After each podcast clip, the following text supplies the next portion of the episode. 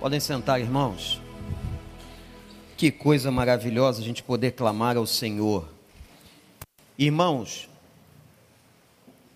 e minhas irmãs, hoje à noite nós vamos terminar essa segunda temporada da nossa série. A primeira temporada terminamos em janeiro com 13 mensagens sobre a biografia de Moisés.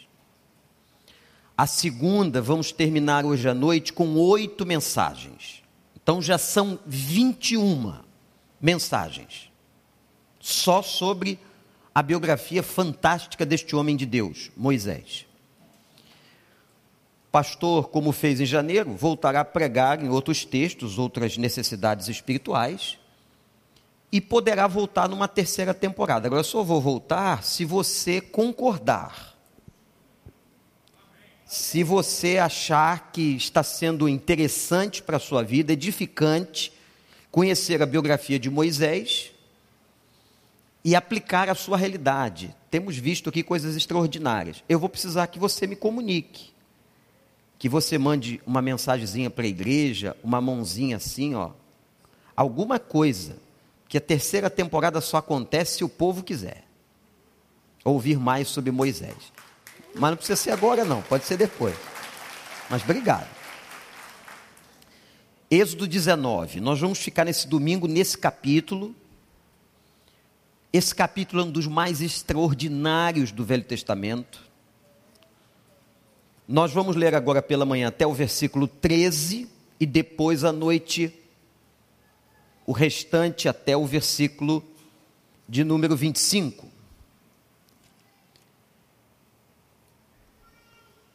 Israel chega ao Monte Sinai no dia em que se completaram três meses que os israelitas haviam saído do Egito.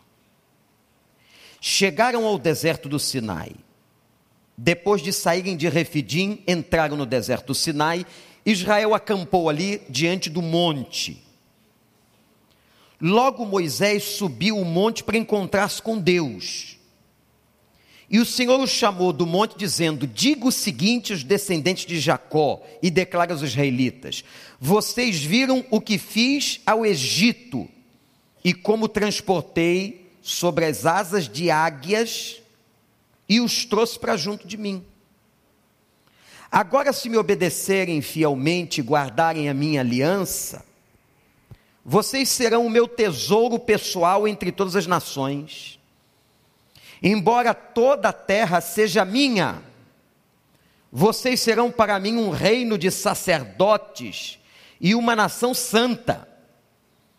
Essas são as palavras que você dirá aos israelitas. Moisés voltou, convocou as autoridades do povo, lhes expôs tudo que o Senhor havia mandado que ele falasse. O povo todo respondeu unânime: faremos tudo que o Senhor ordenou. E Moisés levou ao Senhor a resposta do povo. Disse o Senhor a Moisés: Eu virei a você numa densa nuvem, a fim de que o povo, ouvindo-me falar com você, passe a confiar sempre em você. Então Moisés relatou ao Senhor o que o povo lhe dissera. E o Senhor disse a Moisés: Vá ao povo, consagre-o hoje e amanhã eles deverão lavar as suas vestes, estar prontos no terceiro dia, porque nesse dia o Senhor descerá sobre o monte Sinai, à vista de todo o povo. Estabeleça limites em torno do monte e diga ao povo: tenham o cuidado de não subir o monte e de não tocar na sua base. Quem tocar no monte certamente será morto será apedrejado ou morto a flechadas. Ninguém deverá tocá-lo com a mão, seja homem, seja animal, não viverá. Somente quando a, a corneta soar, um toque longo, eles poderão subir ao monte. Que o Espírito Santo nos ajude. Essa passagem precede a uma das maiores teofanias da Bíblia. O que é uma teofania? é uma manifestação visível de Deus. Conquanto nós não podemos ver a Deus, e daqui a pouco você vai entender por quê que a Bíblia declara que ninguém vê a Deus, ainda que algumas passagens falem da proximidade disso, não houve uma visão clara da face de Deus. Apesar de textos que dizem assim: e viu o Senhor face a face, Isaías viu o Senhor, Moisés viu o Senhor pelas costas, são textos que aproximam o homem de uma realidade. Mas nenhum homem consegue ver a Deus. Gostaria muito de ver a face de Deus de ver o rosto de Jesus transfigurado, mas nós não podemos. Por isso tratamos a Deus com fé. É fundamental que aquele que se aproxima de Deus creia que Ele existe. É só pela fé. Não podemos ver a concretude da Sua face. O que acontece aqui e nós falaremos disso especificamente hoje à noite, nessa teofania, essa manifestação de Deus, é uma visitação especial.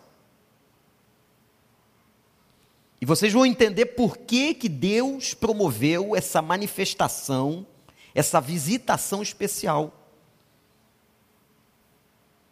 Deus está preparando um povo, presta atenção, para se tornar uma nação. E para que ele se tornasse uma nação, era fundamental que houvesse todo este preparo, porque a partir do versículo, ou melhor, do capítulo 20, a partir deste encontro de Êxodo 19, Deus lhes dará os dez mandamentos e as leis que poderão estabelecer a nação de Israel.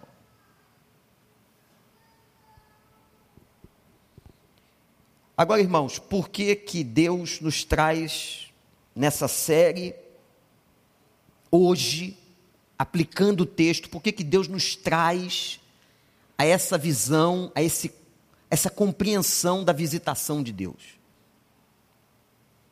Você acha que a gente precisa? Eu tenho o Espírito Santo. Diferente do Velho Testamento, ele foi selado, ele é o penhor da nossa herança. Se você não tem o Espírito Santo, você não se converteu. Portanto, o crente, o que classifica uma pessoa como crente, é a presença do Espírito Santo. Quem não tem o Espírito Santo não é convertido. Consequentemente, quem é convertido tem o Espírito Santo. Foi batizado no Espírito, mergulhado no Espírito. A Bíblia diz também que a glória que está sobre nós é maior que a glória de Moisés, ou que estava sobre ele.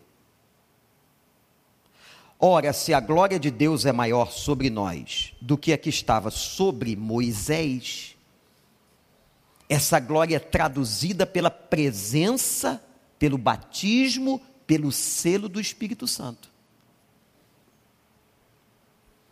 Aí você dirá assim, pastor, a partir dessa explicação bíblica, teológica, nós não precisamos de uma visitação. Porque o Espírito Santo está aqui. Você já sabe que tem gente que não jejua, por entendimento disso que eu estou dizendo? Ah, porque quando Cristo fala em jejum, ele diz assim: quando não tereis o noivo, enquanto não tereis o noivo, precisarão jejuar. Ora, se o Espírito Santo é a presença do noivo com a igreja, com a noiva, Alguns dizem assim: por que jejuar se ele está presente? se Jesus disse que essa necessidade seria só quando o noivo não estivesse. Essa interpretação, essa interpretação tem várias implicações e, a meu ver, ela não está correta.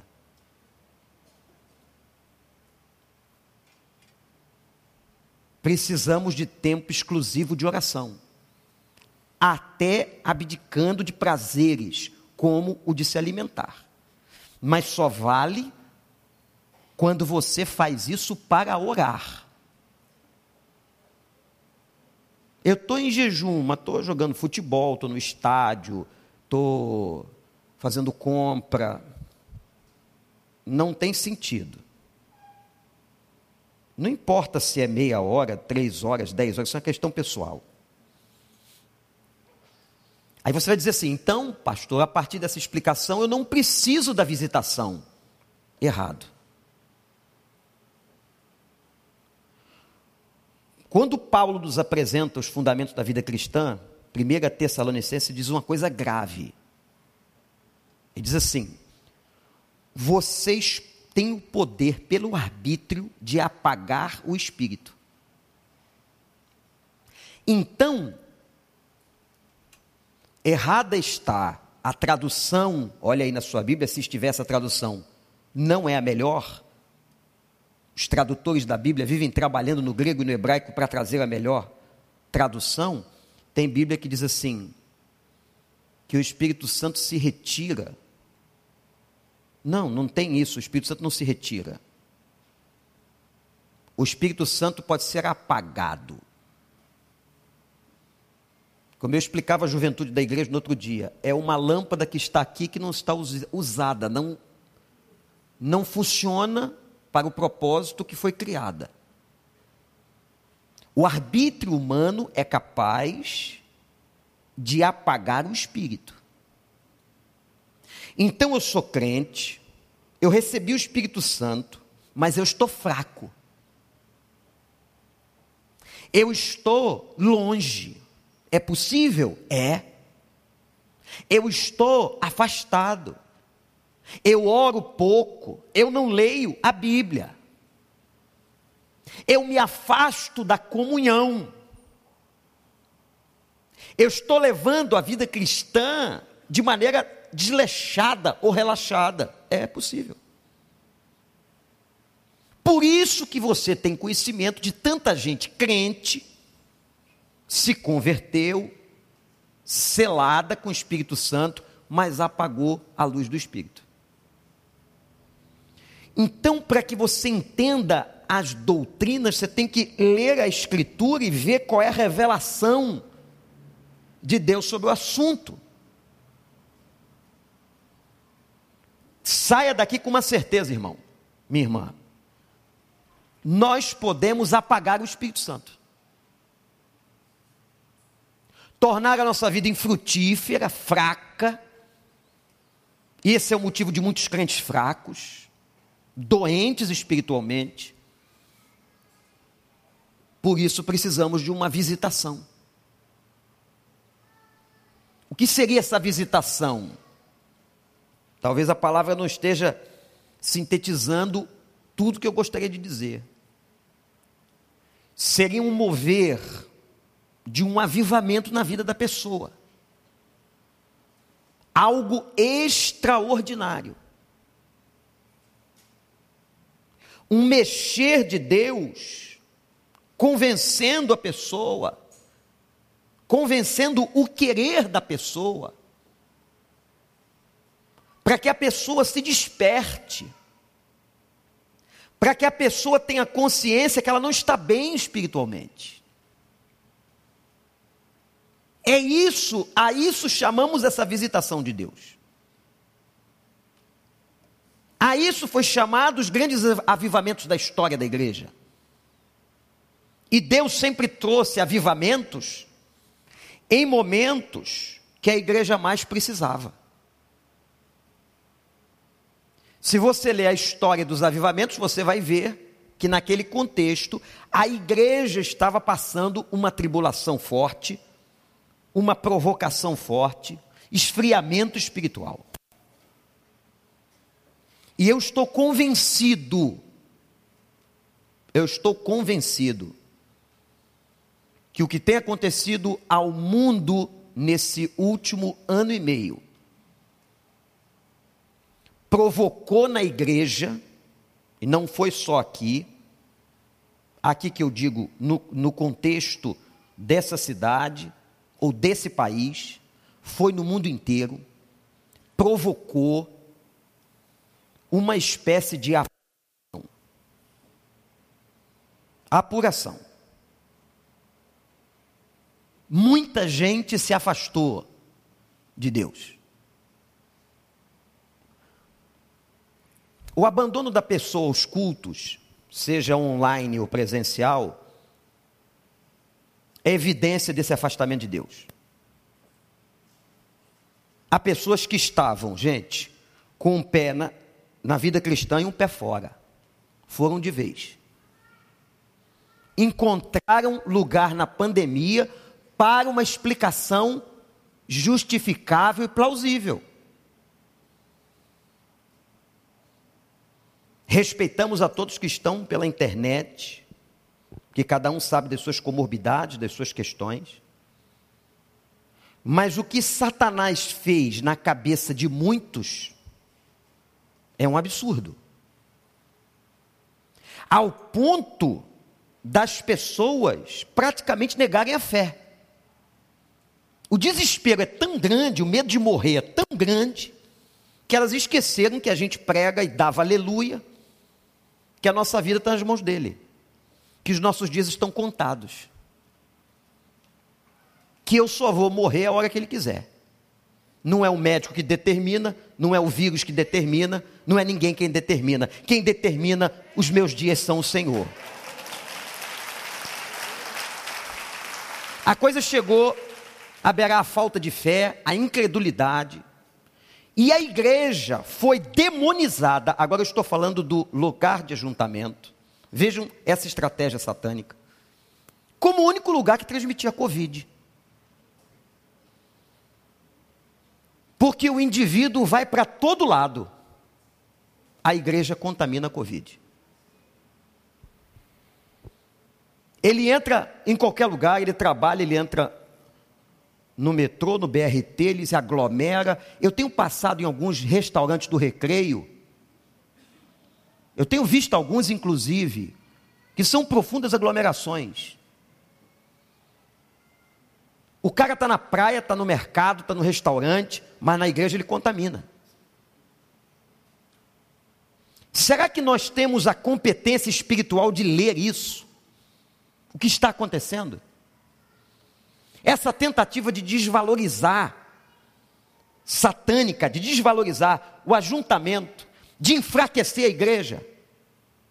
Ah, mas nós ganhamos um público online. Aleluia, aleluia. Mas se você está por aqui me vendo agora, e pode, venha, porque o online não substitui a experiência presencial de comunhão. E quem já assistiu o culto online sabe, pode ser que esteja acontecendo até agora. O cara bota deitado o telefone na barriga. Se a barriga for maior, é mais interessante que fica a nível do olho. E aí a criança chora, o telefone toca, a cozinha está cheirando a comida. E que qualidade de culto que eu presto. Você que está no online, preste um culto de qualidade. Olha as estratégias, irmãos, vamos pensar nas sutilezas. Quando eu vejo o cenário, passamos segunda, terça e quarta pastores das grandes igrejas do país juntos, de todas as denominações. O que está acontecendo aqui, o que está acontecendo no Brasil todo e fora. Estados Unidos está assim, Ásia, está todo mundo assim. É como se Deus tocasse uma trombeta, como diz Edmeia, dizendo: acorda, igreja. Tem gente que apostatou, não volta mais.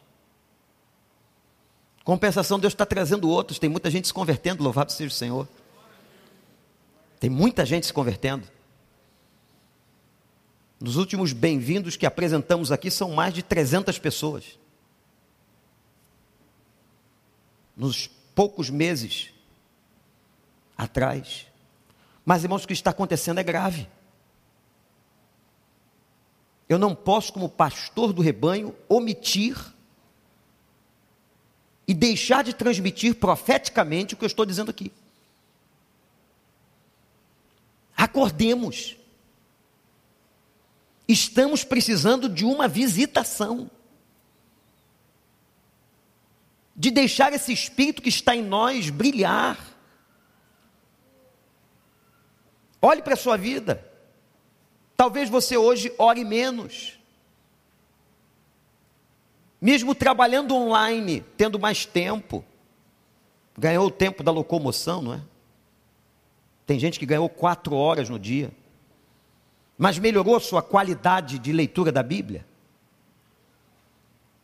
Melhorou seu tempo de oração? Você tem frutificado, tem batizado gente? Você tem levado pessoas a Cristo? Irmãos, vamos clamar a Deus por uma visitação. O cenário político que se apresenta para nós, e não tem alienado aqui, está apontando para uma gravidade enorme do país. E eu fico pensando: o que será da igreja? Da igreja de Cristo? O que está acontecendo em outros países da América Latina? O que aconteceu no leste europeu, na Ásia? Nós temos que ter uma visão macro, uma visão aberta. E não nos fecharmos na ignorância e na cegueira. Só vai resistir a uma perseguição que é profeticamente bíblica quem estiver sólido, firme, que vai ser capaz de dizer, como lá na Síria, se diziam aos crentes: ou nega a fé, o ISIS fazia isso, ou cortamos o seu pescoço. E muitos disseram: cortem o meu pescoço. Mas eu não nego a Cristo.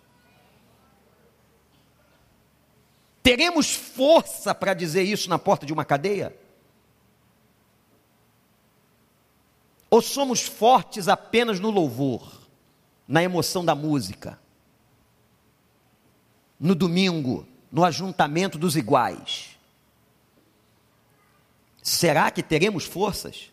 Precisamos de uma visitação. Precisamos de um mover de fogo do Espírito em nós, nos acendendo. E eu não posso me calar como profeta de Deus aquilo que o Espírito tem colocado no meu coração e nos meus olhos. E que tem sido colocado na vida de muitos líderes. A mensagem que Deus está trazendo nesta pandemia é acorda, igreja. Os dias são maus e o dia do Senhor se aproxima. No texto que nós lemos, hoje à noite veremos, a partir do verso 14, a visitação de Deus.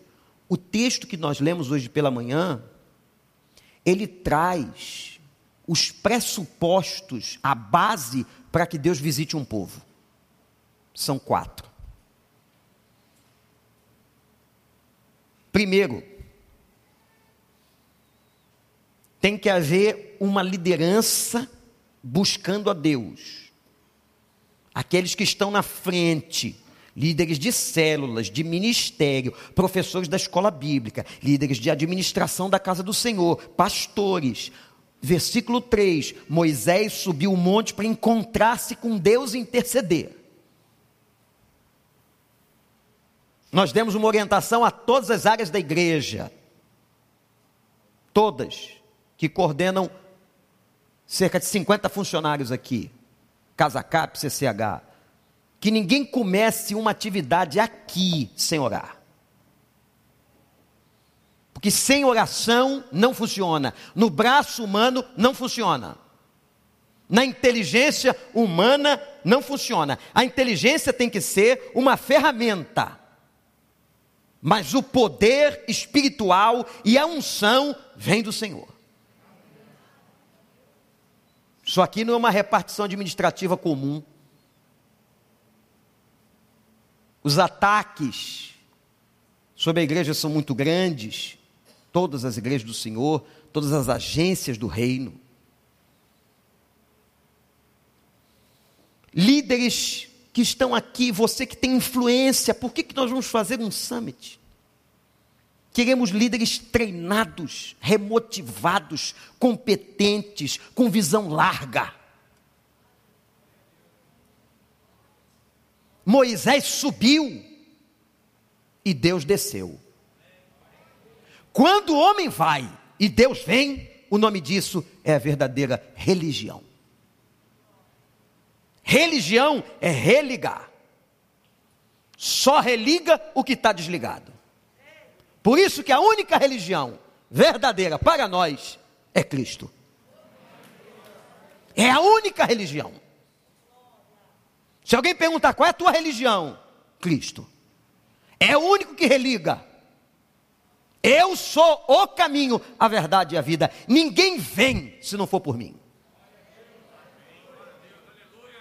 Não tem denominação. Não tem nome de religião. O nome da nossa religião é Cristo. Moisés subiu, Deus desceu. E ainda disse assim: Vou falar com você e você transmite, porque Deus respeita as lideranças que Ele institui. É assim que Deus trabalha. Passa pelo líder, a visão é dada ao povo pelo líder, pelos líderes. Que responsabilidade. Fica tranquilo, que enquanto você tem que respeitar os seus líderes, os líderes prestam conta diretamente a Deus. O nosso juízo é muito mais pesado. Ai daquele que faz a obra do Senhor relaxadamente. Isso não é brincadeira. Hoje encontrei irmãos queridos, bem cedinho quando chegava, falando e disse assim: não podem esquecer de orar pelo pastor. Não, pastor. Todos os dias. Eu falei, todos os dias e mais um pouquinho. Os pastores da igreja, os seus líderes, o líder de célula, o líder de ministério o líder da adoração, os líderes da adoração, os músicos, os que estão fazendo a obra na segunda-feira. O que circula de demônio aqui na segunda-feira? Como isso? Porque vem pessoas endemoniadas, tomadas pela droga, pela inconsciência, pela miséria social. Satanás tem feito essas pessoas trapo de imundícia. Os demônios circulam aqui, mas graças a Deus são derrotados pelo poder do Evangelho e do Senhor. Como vocês viram aqui, gente ensinando Bíblia, orando com essa gente. Quantos demônios chegam lá no Casacap? Alguns até para destruir a obra. Quantos demônios estão usando pessoas que se diziam crentes para avacalhar a noiva? Eu já disse isso aqui, vou repetir. Não fale mal da igreja. Não fale mal da noiva que o noivo não gosta. Você pode até falar mal de mim. Fique à vontade, estou acostumado. Agora, não fale mal da noiva. O noivo se levanta. Você já viu algum noivo que ama a sua noiva gostar que fale mal da sua noiva? Qual noivo que vai gostar? Nenhum. Estão entregues a Deus. Todas essas pessoas que abrem a sua boca aqui no Nordeste, no Sul, lá no Leste Europeu, que abrem a sua boca, sejam governantes, homens comuns, para falar mal da noiva, eles se sentarão no trono do juízo de Deus. Vão prestar contas ao noivo. Não seja você instrumento disso. Amém ou não? Tá certo? Primeira coisa que aconteceu para que a visitação viesse, o avivamento, que era fundamental, foi que Deus trabalhou com o líder, fez o líder orar. Leu na, leu na Bíblia comigo quanto tempo tinha aquele eles do Egito? Olha aí. Três meses. Isso significa que faltavam 39 anos e oito meses. Nove meses. 38 anos e nove meses. Ou Deus trabalhava agora na base ou não tinha prosseguimento. E o povo ainda foi teimoso tantas vezes, Deus toda hora tinha que trazer o povo para a linha. Eles saíam da linha, Deus trazia. Saíam da linha, Deus trazia. Teve um povo que foi rebelde que disse: vocês vão ficar no deserto, não vão ver Canaã. Segunda coisa que aconteceu antes da visitação. Isso tudo é antes da visitação. Deus fez uma aliança. Fez um contrato. Vocês serão o meu povo escolhido. Eu vou amar vocês. Tem uma declaração aqui, gente, tão linda. Vocês serão o meu tesouro. Olha Deus falando da gente, do seu povo com carinho. Olha o amor. A expressão hebraica aqui, eu estava lendo um comentarista que ele disse assim: é como se Deus estivesse dizendo do tesouro de um rei, do palácio de um rei. Vocês são o meu tesouro. Nós hoje somos o novo Israel de Deus. Tesouro de Deus, olha como Deus te ama, como Deus cuida, como Deus trata de você. Eu vou lhe abençoar, diz o Senhor, mas toda aliança, todo pacto, é uma via de mão dupla. Eu estabeleço condições, e a condição que eu estabeleço é que vocês me obedeçam e guardem a minha aliança. O povo respondeu, verso 8. Essa é a sua resposta? Verso 8, leia aí. Faremos tudo que o Senhor disser. Quem aqui hoje responde dessa forma? Eu farei tudo que o Senhor mandar. Ele vai ser fiel e tem sido fiel. Deus tem sido fiel.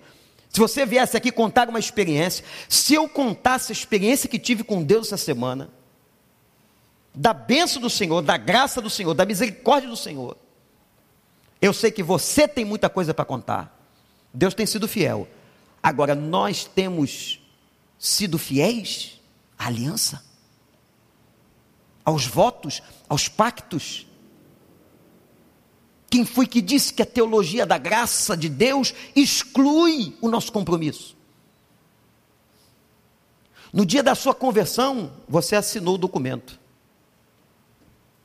Os advogados juristas que estão aqui ou em casa, um contrato de assinaturas. Ele estabeleceu o contrato, eu vou abençoar, eu vou estar presente, vou cuidar de vocês e vocês me obedecem. Está claro qual é a minha participação e a de vocês. Ele foi e assinou. Sabe como é que Deus assinou? Com o sangue do seu filho. E o dia que você se converteu, foi lá na frente ou foi batizado, você assinou o mesmo contrato, dizendo: Eu concordo, eu creio, eu me submeto, eu entrego. Foi estabelecida uma aliança. Em Êxodo 19, foi estabelecida uma aliança neotestamentária quando você se converteu.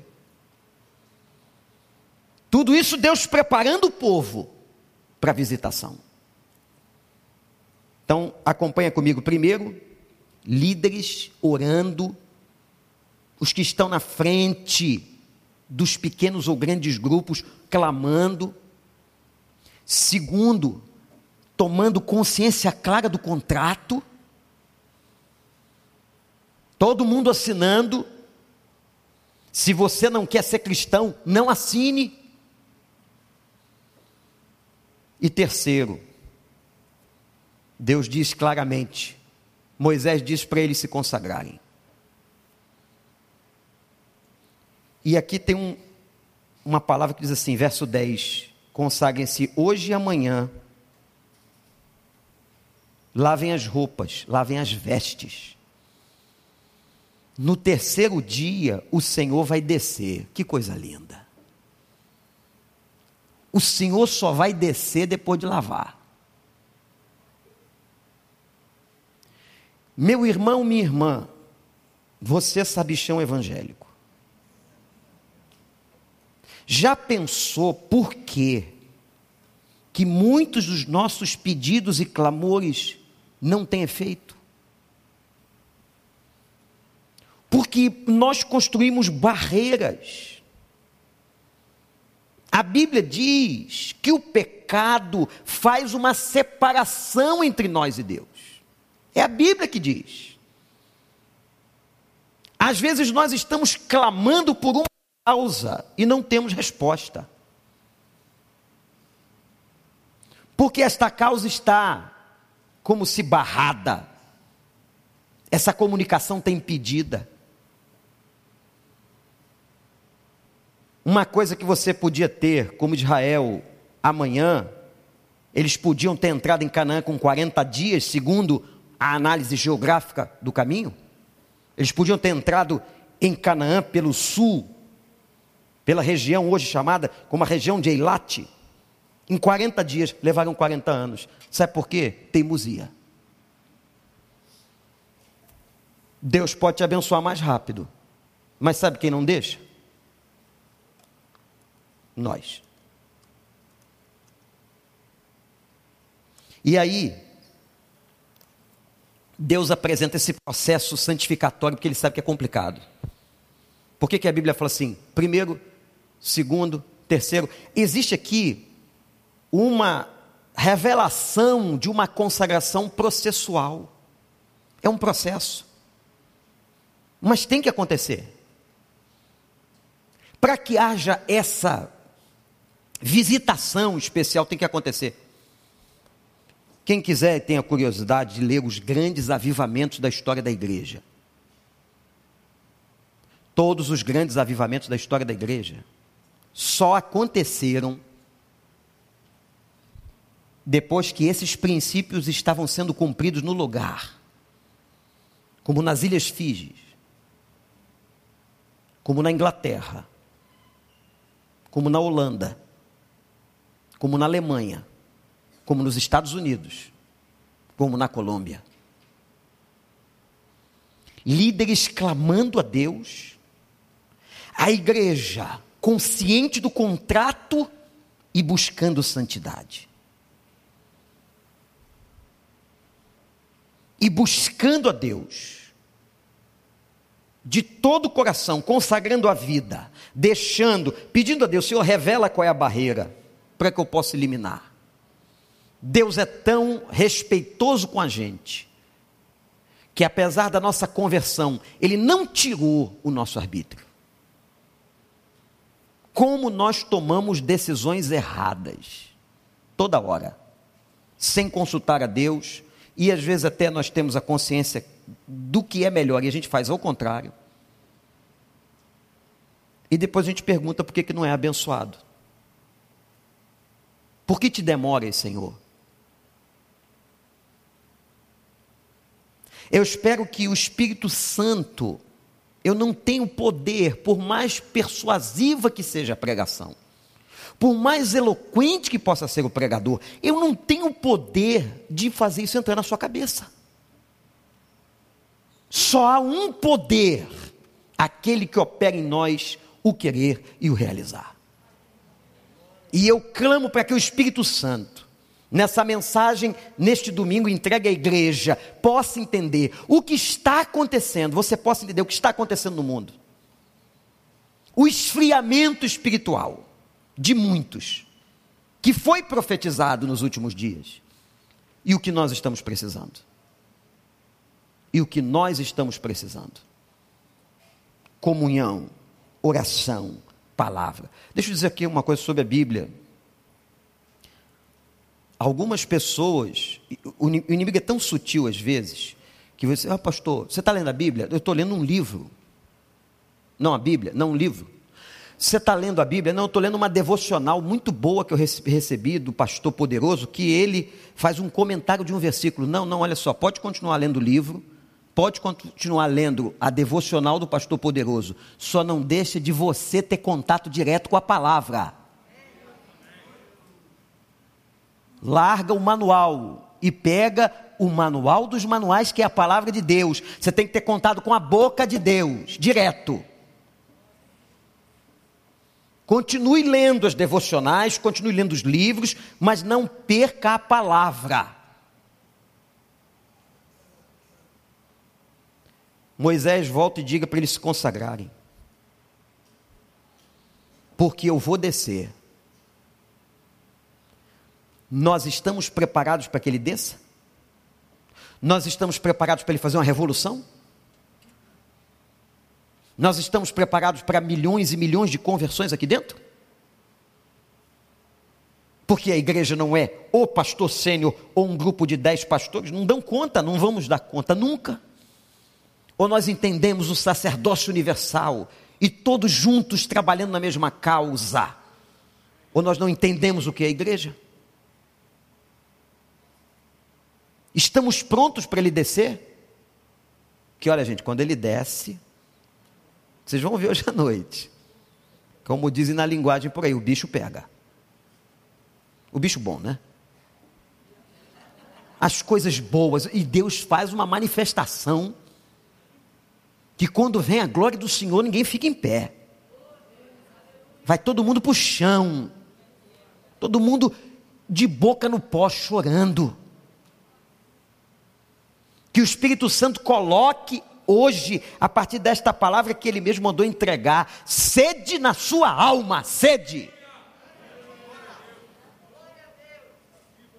Eu me lembro há pouco tempo aqui, citei o nome dele, do Michel pregando um grande, uma grande palavra sobre intimidade com Deus, Deus quer ser encontrado, tá bom, você ouviu uma grande pregação, o que fez dela? depois desses meses que esse pastor esteve aqui, qual foi o crescimento, qual foi a evolução? Aí a gente precisa ficar de congresso em congresso, só ouvindo. Cadê essa criança que não nasce? Esse mover, esse fruto, cadê o fruto? Cadê o fruto da gestação? Eu me lembro do Roberto lá e neste púlpito, dizendo que há pessoas que só gostam de ouvir grandes pregações, grandes ensinos. Mas que pastor maravilhoso, que professor de escola bíblica, que live fantástica, mas o cara não muda. Ele é apenas um admirador de boas pregações. Não é esse tipo. O que Deus está querendo é outra coisa é que a palavra dele desça, modifique a gente e nós frutifiquemos. É isso. Que eu possa dizer assim, quando o pastor Michel voltar: Pastor, minha vida de oração mudou a partir da experiência que o Senhor nos trouxe pela Sua boca.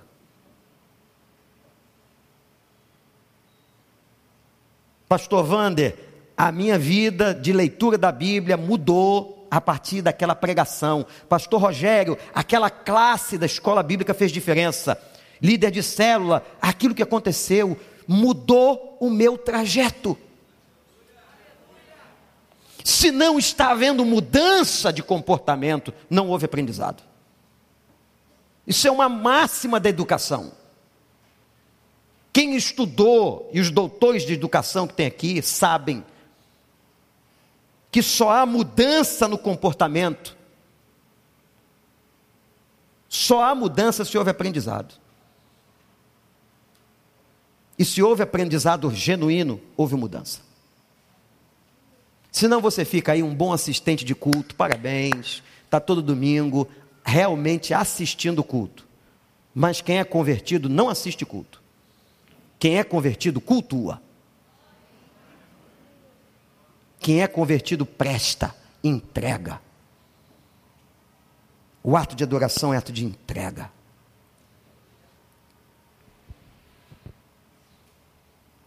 O quarto e último princípio antes da visitação foi estabelecimento de limites. Não toquem no monte. Nós estamos aqui numa experiência na Península do Sinai.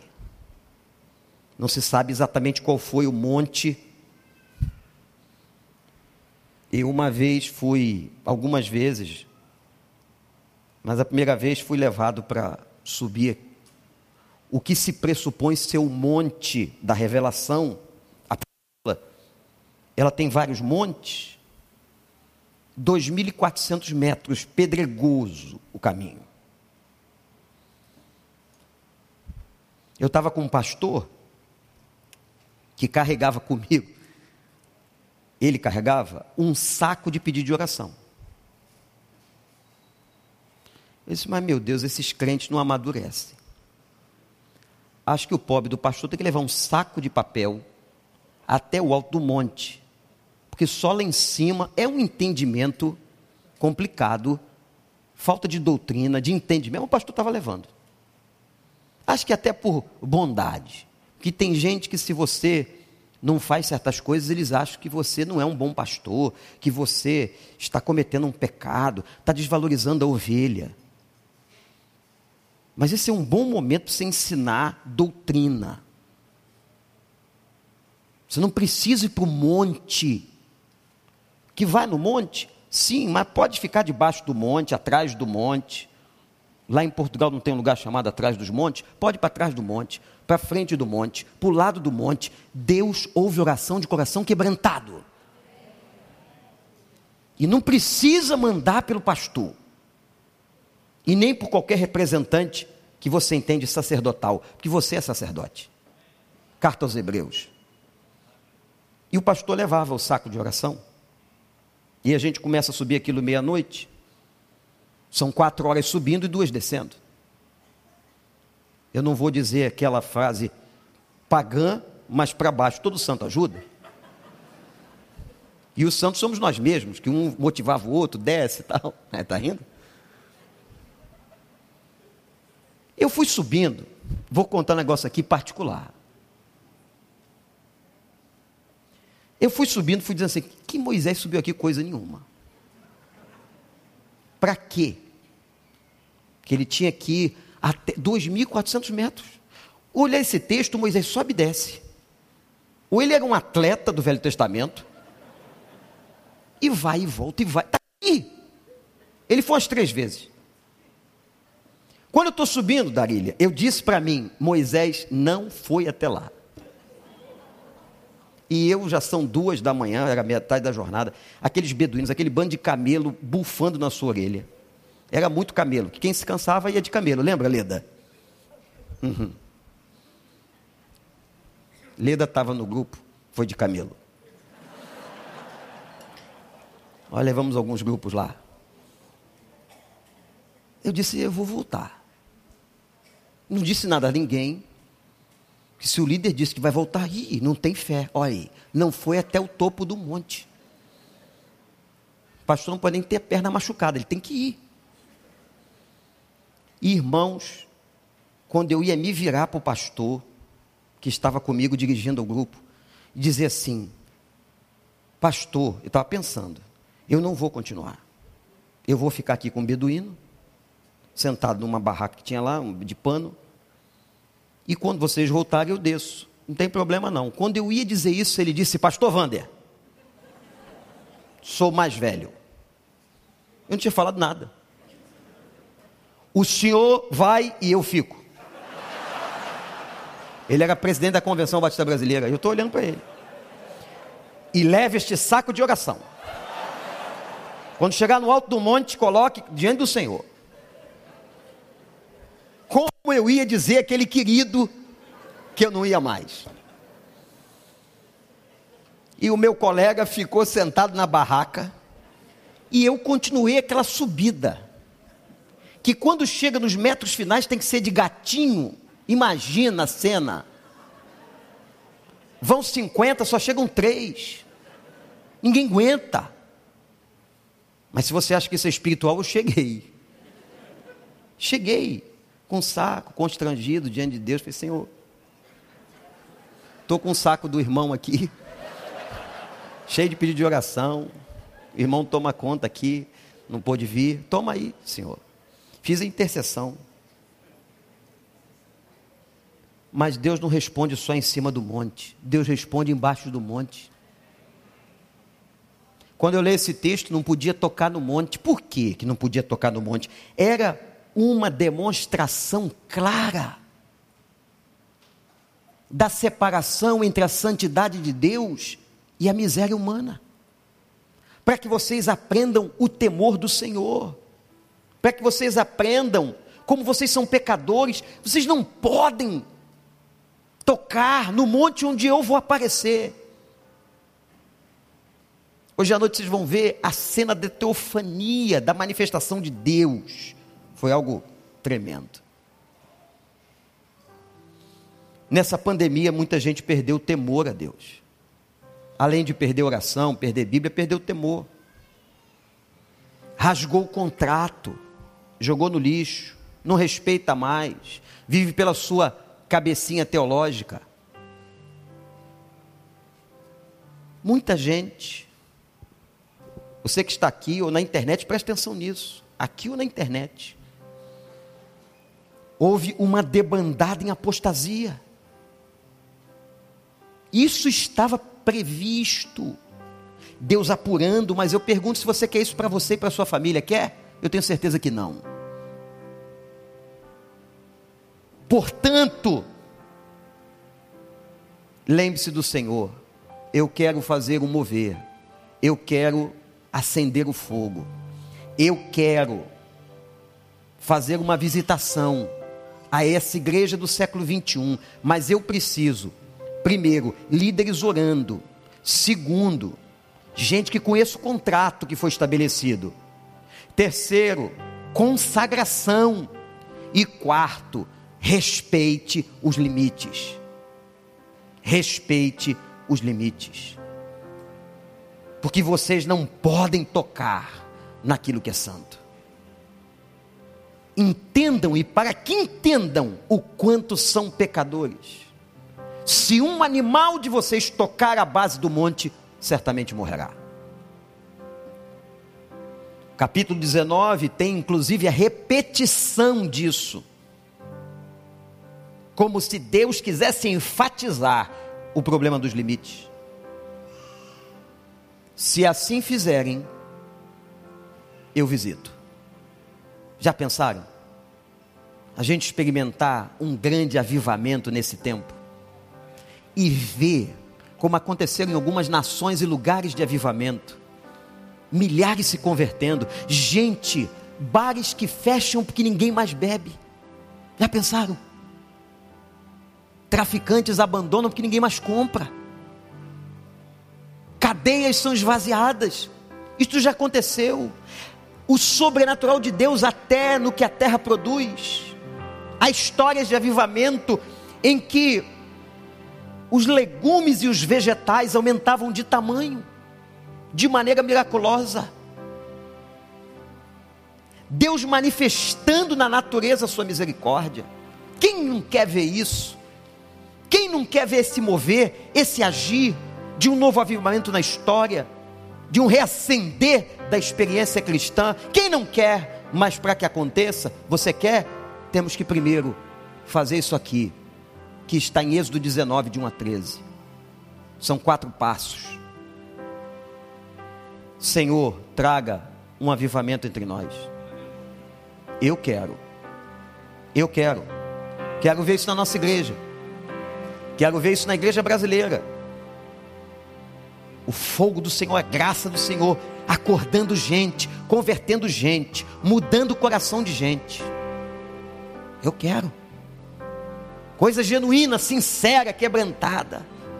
Deus acabando com aquele crentezinho clichê, que vem à igreja para bater ponto, que assiste culto, que tem coleção de Bíblia em casa para mostrar para o vizinho, mas nada disso faz diferença na vida dele.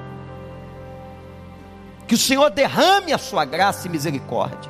Tínhamos que cair todos aqui agora de joelhos e boca no pó, confessar o nosso opróbrio, como diz o Velho Testamento, clamar o sangue de Cristo que nos limpe, pedir perdão e clamar por um avivamento, para que tenhamos uma vida frutífera. E amanhã, amanhã, se formos convocados aos tribunais e perguntarem para nós: Vocês negam a Cristo para poder viver? Respondamos como Paulo: Para mim, o viver é Cristo e o morrer é lucro. A morte para nós não é vista com esse pavor louco, com essa falta de fé absurda que alguns demonstraram nessa pandemia.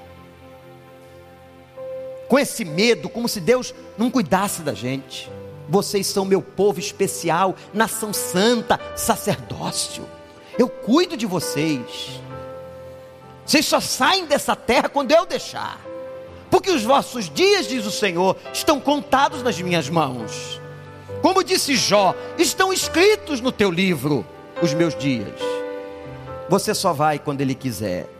Não é o Covid, não é o médico, não é a sentença de morte do exame. Só o Senhor determina a vitória.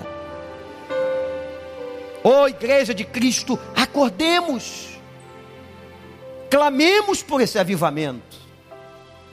Para que a igreja seja punjante. Ainda que menor em número, quem sabe. Porque nós, segundo a Bíblia, nunca seremos a maioria. Tanto é medido isso pelas portas, a porta do mundo é larga, a porta de Jesus é estreita.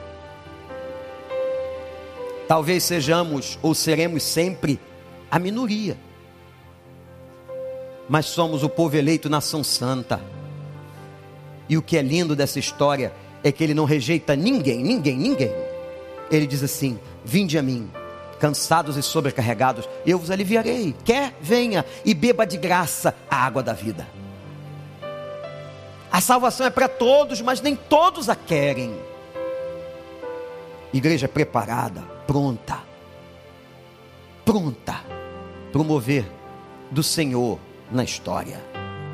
Deus está falando com a gente. A trombeta está tocando. Aquele que tem ouvidos para ouvir, disse a revelação no Apocalipse. Ouça o que o Espírito diz à igreja. Que ele nos abençoe. Vamos ficar em pé. Olha, não perde hoje à noite não a teofania linda que acontece nesse capítulo. Você que está na internet, se você está pertinho, pode, venha. Olha a foto aí da península do Sinai. Imagina subir lá em cima venha. Mas deixa o Espírito falar. Nós vamos cantar uma canção, não sai agora não, que é de consagração. Em que a gente pede ao Senhor que o Espírito Santo acenda este fogo, este avivamento dentro de nós. Vamos fazer essa oração juntos? Oração cantada. Vamos lá, todo mundo.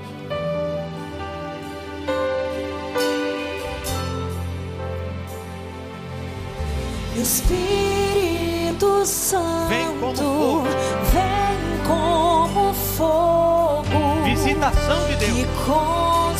Ele já mora em você. Me consome.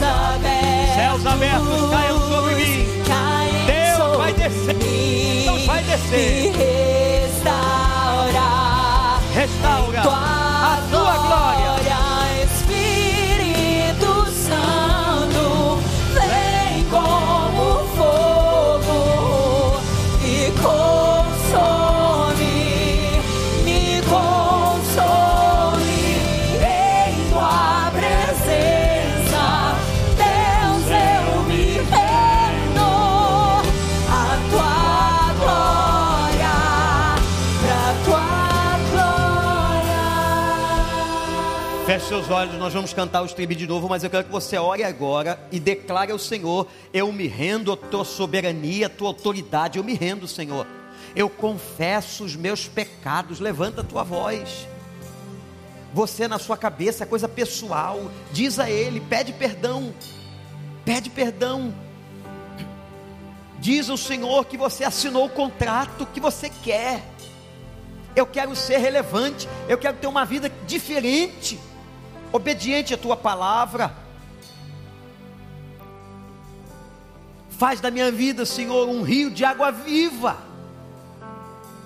Inunda-me pela tua graça e que a tua graça transborde através de mim. Você, o Senhor,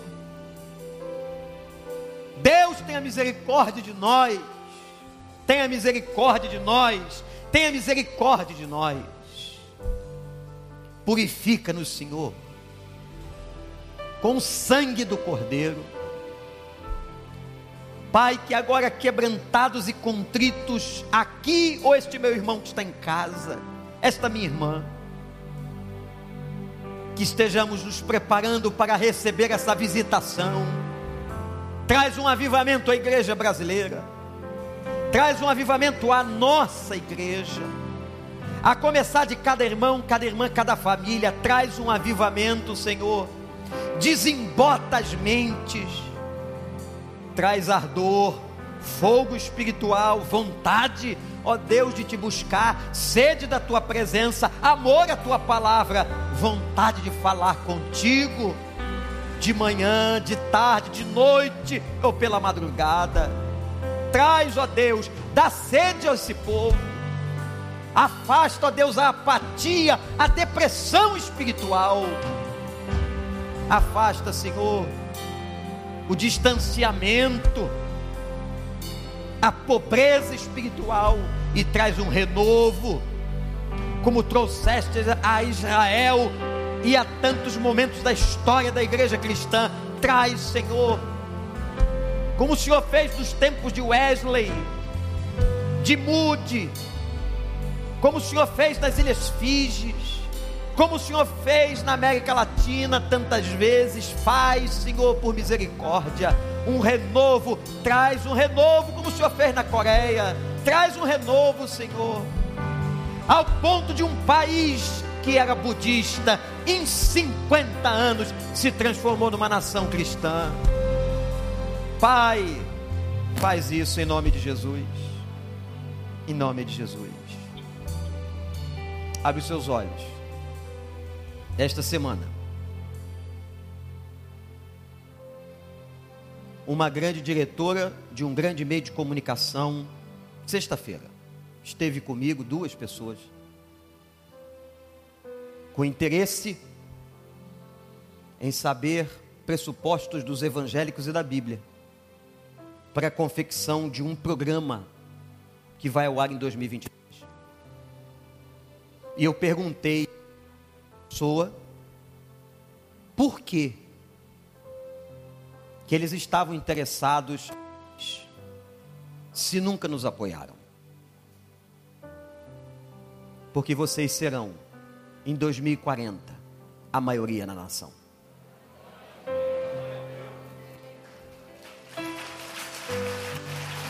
O que Deus está fazendo na igreja brasileira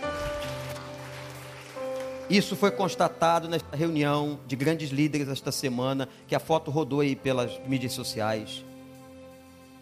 Não está acontecendo em qualquer outro lugar do mundo. O que você está vendo aqui, essa multidão de gente, não é todo lugar que acontece.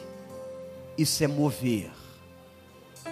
E não é por causa desse ou daquele pastor, o mover que vem do alto mas a gente quer mais e muito mais, Pastor Rogério, muito mais. Uma nação e um povo com sede, sede, sede. Vamos terminar o culto cantando o estribilho dizendo: Espírito Santo, vem sobre nós, reaviva, aviva, acende a chama, tu que já moras em nós, traz o renovo.